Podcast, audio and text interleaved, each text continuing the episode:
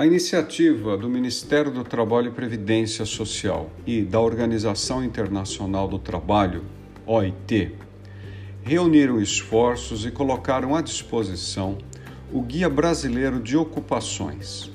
Refere-se a todos os registros do emprego formal, ou seja, vínculos empregatícios, no território nacional, classificado por grandes regiões ou macro-regiões como Sul, Sudeste, Centro-Oeste, Norte e Nordeste, unidades da Federação, que são os estados, e também municípios.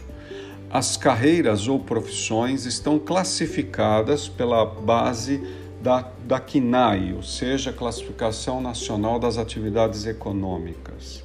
E aí dentro, aquilo que se refere às ocupações formais registradas e informadas pelas empresas através do CAGED.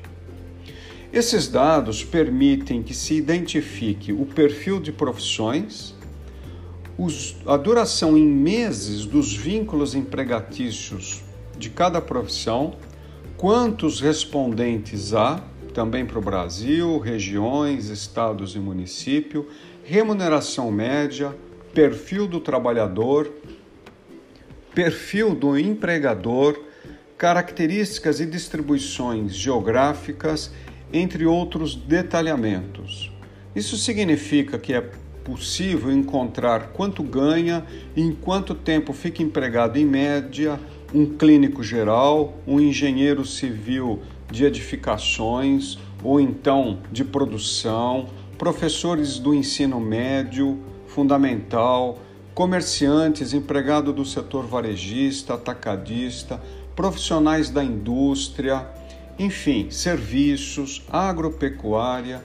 Então, uma grande massa de ocupações são registradas ali, permitindo uma boa informação. Basta navegar no link. O link está disponível no informativo econômico da CISC nesse dia de 13 de maio.